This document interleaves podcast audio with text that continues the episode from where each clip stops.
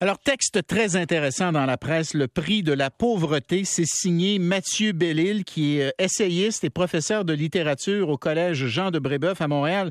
Bonjour Mathieu.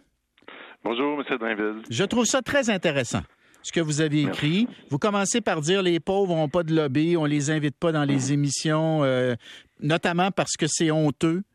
Hein? On n'est pas, on est, jamais fier d'être pauvre. Et là, vous racontez, moi, enfant, je l'ai vécu l'angoisse de la pauvreté. Je sais c'est quoi. Oui, euh, c'est vrai que c'est un peu paradoxal parce qu'on on est dans une époque où on, dit que tout le monde devrait avoir sa voix, tout le monde devrait avoir sa place. Et cet, euh, cet enjeu-là est, est, pas mal oublié, probablement parce que les, les pauvres ont aussi leur fierté. Euh, c'est pas quelque chose qui se, dit facilement.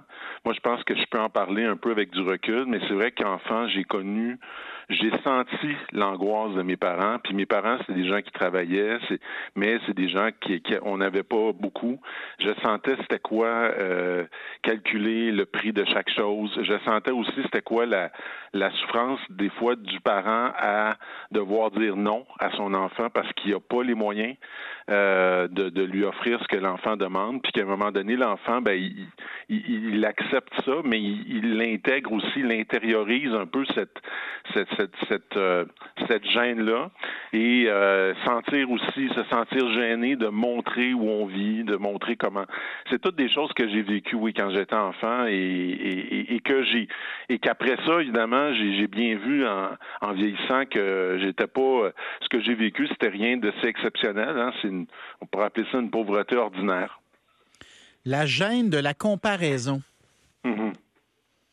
Ça, c'est par exemple euh, être gêné, ben, être gêné d'inviter ses amis chez soi parce que tu n'as pas le goût qu'ils voient euh, la petite chambre dans laquelle tu vis, la petite maison, etc., etc. Exactement, de pas voir qu'on n'a pas la télé de l'année, qu'on n'a pas euh, qu'on n'a pas les, les, les meubles, qu'on n'a pas tout ce que euh, on imagine que nos amis ont. Puis des fois, ben, on était hein, l'école c'est un lieu de brassage social et heureusement, mais des fois on, on est un jeune qui est peut-être du mauvais côté de la comparaison, c'est-à-dire on, on a des amis puis ils nous parlent de tout ce qu'ils font, de tout ce qu'ils ont, de, de leurs vacances, de leurs voyage, puis nous, ben, on n'a pas ces choses-là à, présenter. Mm. Donc, on, crie, on, on, dans le fond, on, développe toutes sortes de mécanismes, puis, puis tout ça est pas totalement négatif. Je veux dire, on apprend, on apprend à se débrouiller, on apprend à, on apprend aussi quand même à trouver notre valeur dans, dans, dans, toutes sortes d'autres choses, hein, qui sont peut-être pas des choses matérielles, mais c'est vrai que c'est quand même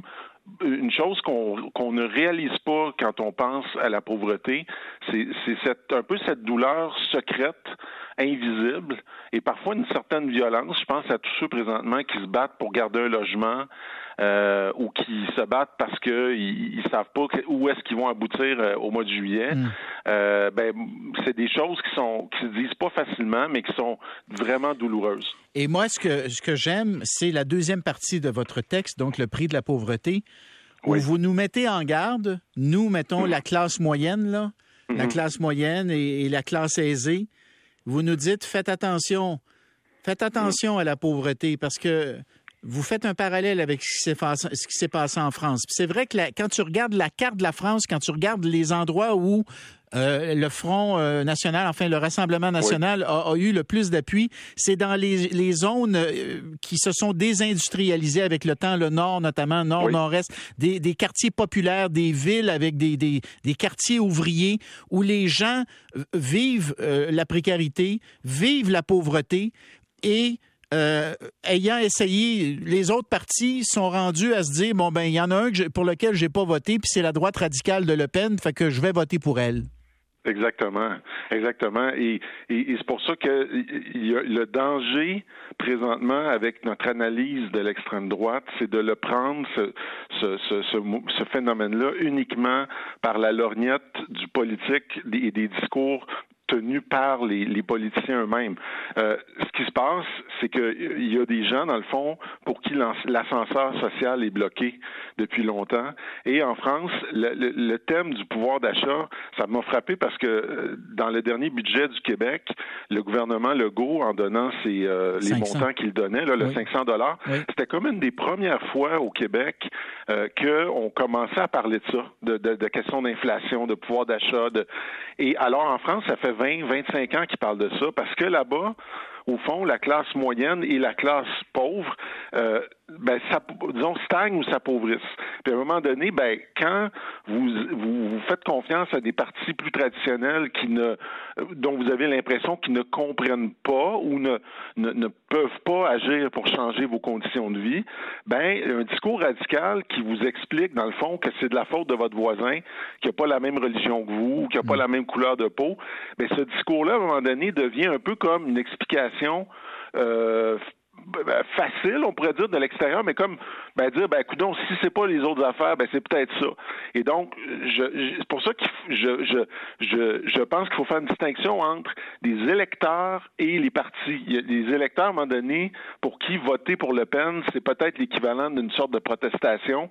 Et cette protestation-là, faut l'entendre. Parce que ici, au Québec, on, a, on vit dans une société qui est quand même relativement égalitaire mais où les mêmes problèmes de flambée des prix, de montée de l'inflation, de, crise de l'immobilier, tous ces problèmes-là, à un moment donné, alimentent, peuvent alimenter des courants politiques qui peuvent devenir inquiétants.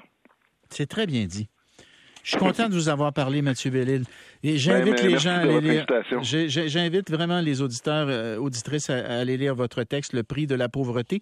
Et j'espère, Mathieu, que ce ne sera pas le dernier. Je trouve que vous avez une très, très belle réflexion sur, euh, sur notre société. Donc, euh, Mathieu Bellil, essayiste et professeur de littérature à Jean de Brébeuf. À la prochaine, Mathieu, j'espère. À la prochaine, j'espère. Au plaisir. OK, on s'en va à la pause au retour. On finit avec une belle histoire. C'est l'histoire de Jérémie Lévesque, agriculteur qui a presque 100 ans puis qui continue à travailler sur la terre ancestrale avec son fils Gabriel. Les deux nous attendent dans un instant.